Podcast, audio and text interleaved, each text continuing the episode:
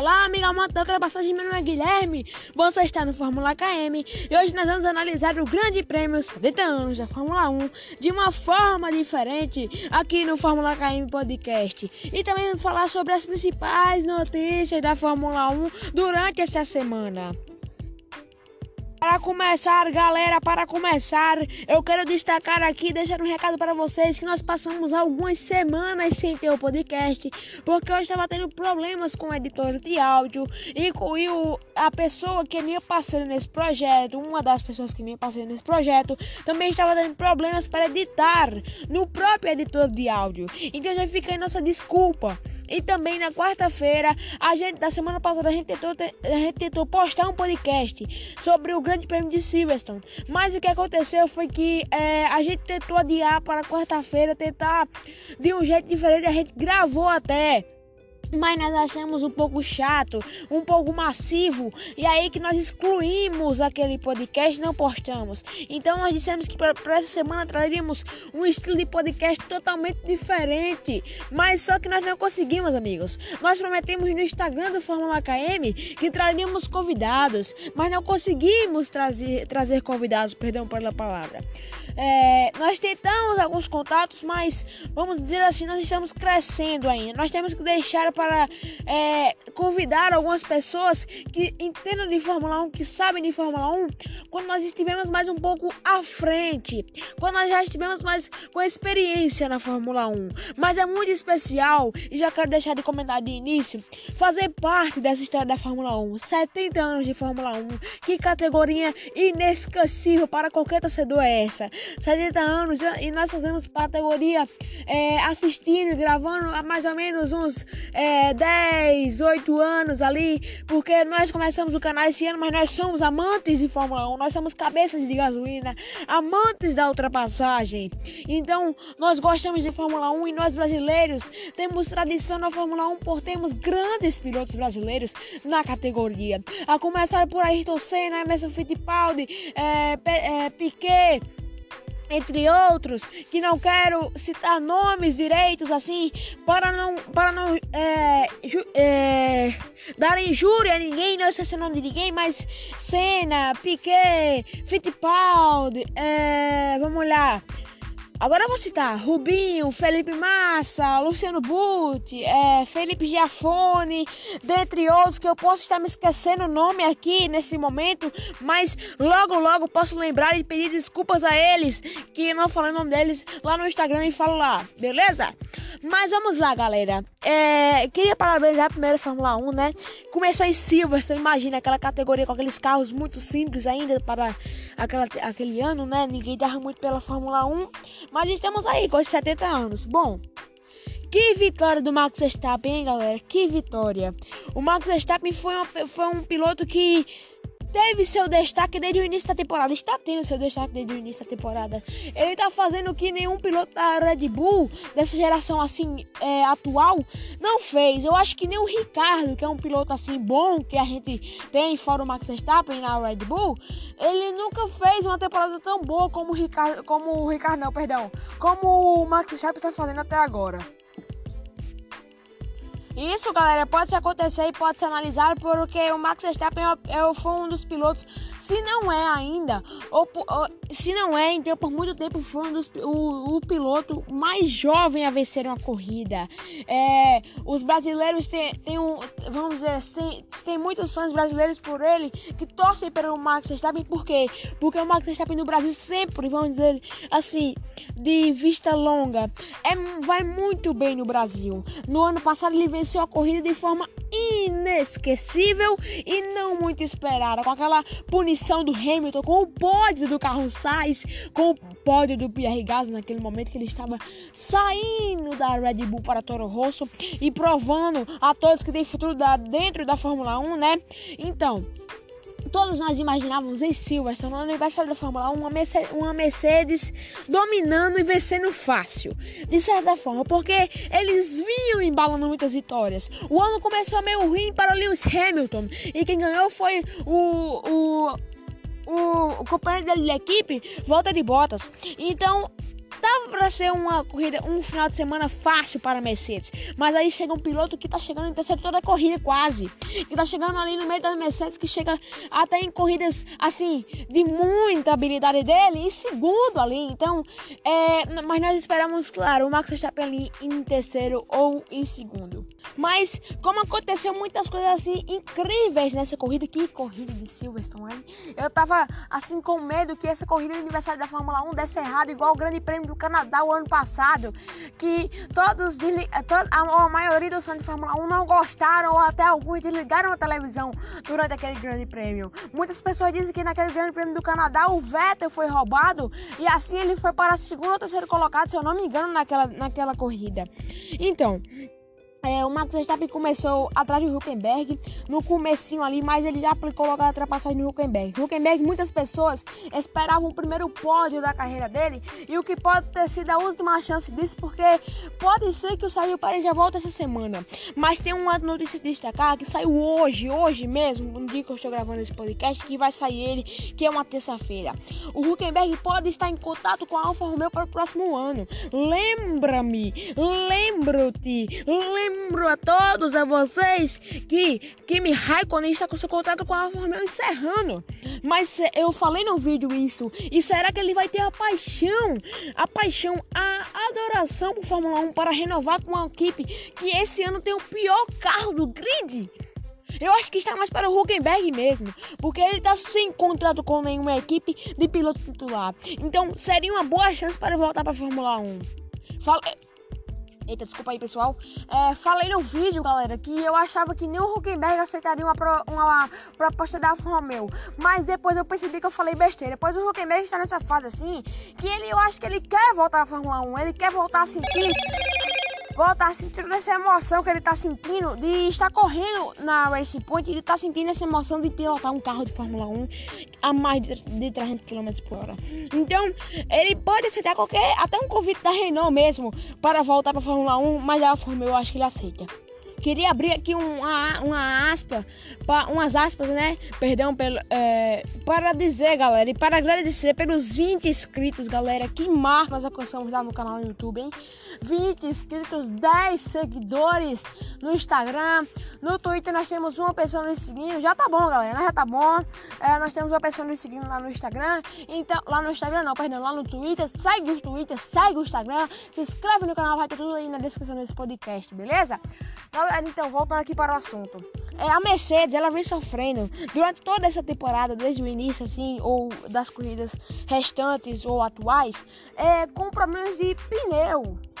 Sim, mas com problema de pneu. Agora vamos analisar o, a, o pneu da Pirelli ele foi escolhido para a Fórmula 1 talvez por causa daquele escândalo que teve da Fórmula 1 em Indianápolis, onde os carros, os carros que usavam o pneu Bridgestone não conseguiram correr porque os pneus estouravam na curva oval de Indianápolis.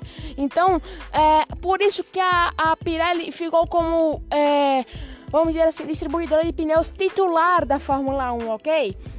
E a Mercedes ela vem sofrendo com os pneus que a Pirelli está mandando por superaquecimento. Sabemos que o carro da Mercedes parecia um carro muito melhor do que o do ano passado. E cada ano vir melhorando pode causar uma carga desnecessária nos pneus para segurar toda aquela pressão aerodinâmica que o carro da Mercedes pode fornecer. Então, pode ser pode acontecer também com os pneus da Red Bull, que também tem uma carga de, aer, de aerodinâmica muito grande para os pneus segurarem.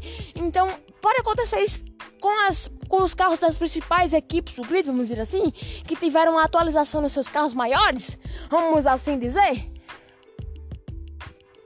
E aí, que será que a gente pode classificar que a Mercedes perdeu esse grande prêmio 70 anos da Fórmula 1 por causa dos pneus? Será que perdeu por causa da pressão aerodinâmica naqueles pneus? Ou será que foi por causa que o Max Verstappen estava um dia bom mesmo? O Max Verstappen tá sempre em um dia bom essa temporada, mas teve a sorte dos pneus da Mercedes desculpa aí galera, dos pneus da Mercedes superaquecerem e isso eu acho foi maravilhoso para ele.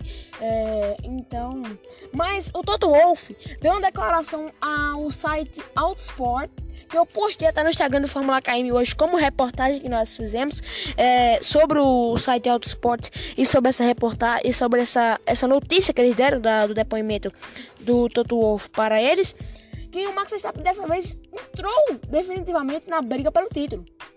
Ele está a 30 pontos atrás do Lewis Hamilton, está com 70 pontos, está 4 ou 5 à frente do, do Valtteri Bottas, que está em terceiro. Que ano do Bottas, podemos dizer assim, ruim, né? Levando em conta que no Santos Anos ficou até ali em segundo colocado e o Hamilton sempre vencendo o campeonato de pilotos, né? É, mas vamos lá. O Max Verstappen está com 77 pontos, se eu não me engano agora, a memória falha. Você sabe como é que minha minha memória, minha memória tem horas que é boa, tem horas que é ruim, né? É, por exemplo, até chegar a esquecer a gravar um podcast, eu já cheguei a esquecer também. Olha que memória boa, a minha. Mas o Toto Wolff disse que de, definitivamente o Max Verstappen entrou na briga pelo título. E a Mercedes tem que se tem que se ativar, tem que se, tem que se espertar, porque o Max Verstappen é um piloto perigoso. Mesmo com um carro mediano, assim podemos dizer, da Red Bull esse ano. Por que dizemos mediano? Porque o, o Alexander Albon não está tendo bom desempenho com o carro esse ano. E o, o Christian Horner, que é o diretor da equipe da Red Bull, já declarou que muito não é culpa do Albon ali, é sim do carro, que o carro é um carro difícil de, de conduzir o deste ano, né? O New sempre faz carros muito difíceis de conduzir. Esse ano tá demais, assim. Tem que ser pilotos muito experientes, muito habilidosos para é, controlar aquele carro. Mas sim, podemos dizer que o, que o Alexander Albon tem um pouquinho de culpa, né? No desempenho dele está mal, porque ele é ele que está pilotando o carro, né?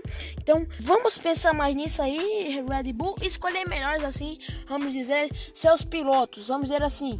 Mas eu acho que foi boa a troca do ano passado que o Albon veio para a equipe e o Pierre Gasly saiu, porque o Pierre Gasly não estava bem. Eu acho que ele ficar ali naquele ambiente da equipe principal, né, da companhia Red Bull, não seria bom para ele, né? Ele só ia ter, bom, ter maus resultados e voltar para Toro Rosso foi, um, foi uma boa opção para ele. Agora, galera, mudando um pouquinho de assunto, vamos lá, vamos lá, vamos lá. Esse podcast tá muito rodado, né? Eu tô muito ansioso para voltar a gravar podcast, então eu tô querendo gravar esse podcast lá para postar hoje. Hoje é dia do estudante, né? Tive um dia livre aí para gravar esse podcast, tô gravando agora, né? Com uma pautazinha pequena até, né? E vamos lá então. É, será que a Racing Point, com todas as declarações que estão recebendo que tem que tirar o Lance Stroll para o próximo ano deixar o Sérgio Pérez só contratar o Nico Huckenberg? Será que ela não chamou o Nico Huckenberg antes para o box para assim o Lance Stroll terminar na frente do alemão Nico Huckenberg? Porque lembra-se que o, o, dono, o dono lá da, da Racing Point é o pai do Lance Stroll. Então Lawrence Stroll. Então será que ele quer tirar o filho dele da Fórmula 1? Será que ele quer, nesse momento que o filho está tão criticado, deixar o, o filho caminhar com as próprias pernas? Ou será que é melhor resguardar o menino ainda, Lance Stroll, para os cuidados do pai, da equipe do pai, e aí ele, ele cons conseguindo seus resultados até chegar na equipe maior que o Racing Point? Será que é essa a ambição do pai do Lance Stroll e do próprio Lance Stroll?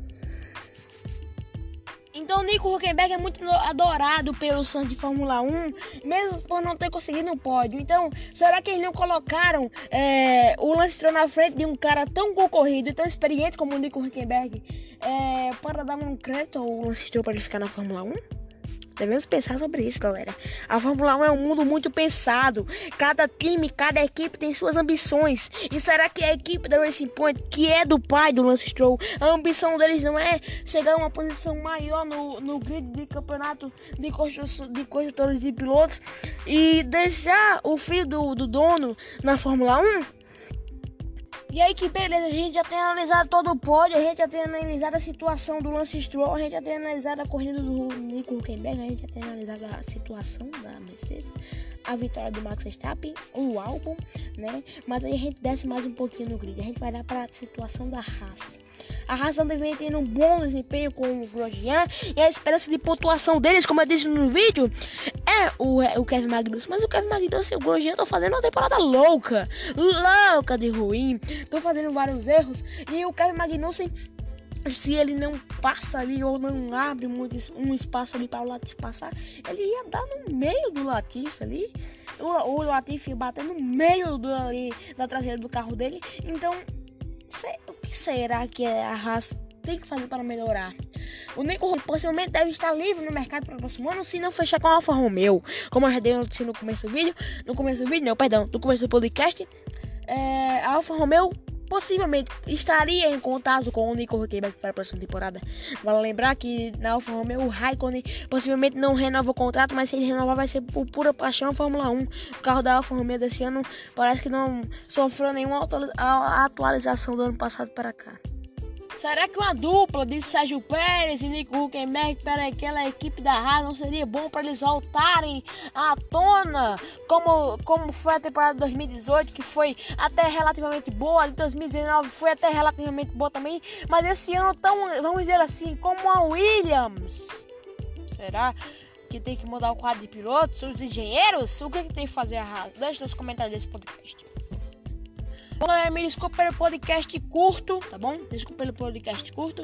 É, nós estamos voltando agora. Eu fiz esse podcast aqui meio que na carreira. Tô resolvendo algumas coisas do canal, mas tenho que dar atenção também aqui para o podcast. O podcast foi o que lançou a comunidade Fórmula KM para vários. É, para vários mundos da tecnologia, lançou para o Instagram, lançou para o Twitter, lançou até para o YouTube. Muito obrigado pelos 20 inscritos no YouTube. Vamos bater 20 visualizações nesse podcast? Quem sabe? Divulgue para seu amigo que também gosta de automobilismo. Bom, galera, muito obrigado pela sua visualização nesse podcast, será que eu posso dizer assim? Ouvinte, amigo, automobilismo, muito obrigado por tudo, por ouvir esse podcast. Muito obrigado pelos inscritos no canal, da audiência disponibilizada do seu tempo para nós. É isso, muito obrigado, valeu, falou, obrigado pela sua paciência, visualização, ouvinte, amigo, e tchau!